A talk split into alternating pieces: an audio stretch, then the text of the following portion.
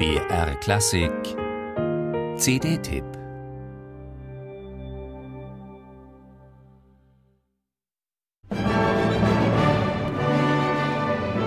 Johannes Brahms gilt nicht unbedingt als Orchesterzauberer.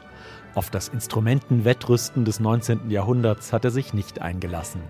Während seine Gegenspieler Wagner und Liszt immer neue Instrumente ins Orchester holten, die für immer raffiniertere Klangeffekte sorgten, blieb Brahms bei der herkömmlichen Besetzung, wie sie schon Beethoven in seinen Sinfonien verwendet hatte.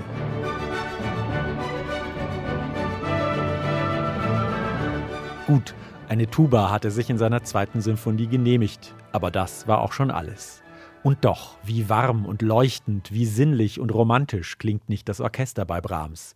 Da gibt es wunderbare Klangerfindungen, etwa wenn sich in einen dunklen Waldhornakkord die seidigen hohen Streicher hineinschleichen.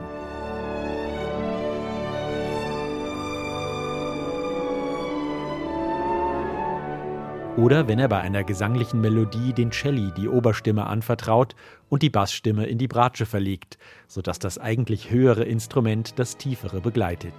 Man muss das gar nicht so genau wissen, aber es klingt einfach fantastisch.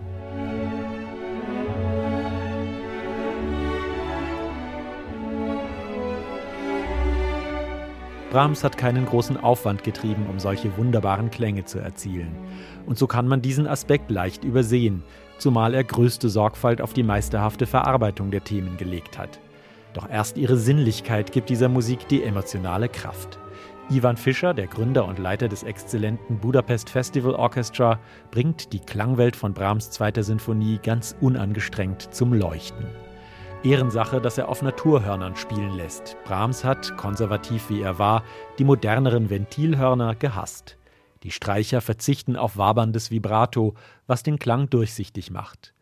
Aber Fischer ist kein Vertreter der historischen Aufführungspraxis, die zumeist zackige Tempi bevorzugen, sondern durchaus ein Gefühlsmensch. Ganz lyrisch und gesanglich lässt er die Melodien ausschwingen.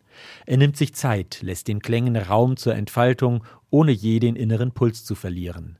Gerade dadurch entlockt Ivan Fischer seinem Budapest Festival Orchestra einen wunderbar warmen und natürlichen Klang, der aufnahmetechnisch brillant eingefangen ist.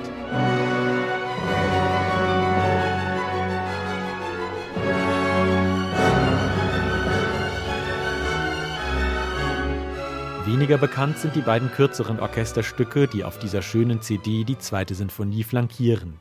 Die akademische Festouvertüre und die tragische Ouvertüre. Die eine lacht und die andere weint, meinte Brahms. Und man tut ihm sicher kein Unrecht, wenn man feststellt, dass der Humor nicht Brahms größte Stärke war.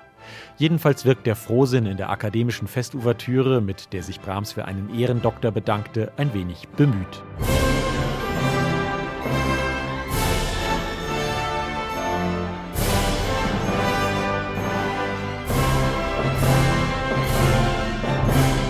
Geradezu fremdartig ist der Einsatz von Schlaginstrumenten wie Becken und Triangel. Chingderasabum passt eigentlich nicht zu Brahms. In der tragischen Ouvertüre dagegen ist Brahms ganz in seinem Element. Vordergründige Effekte hat er nicht nötig. Ebenso wenig wie Ivan Fischer. Eine unspektakuläre, eine meisterhafte Einspielung.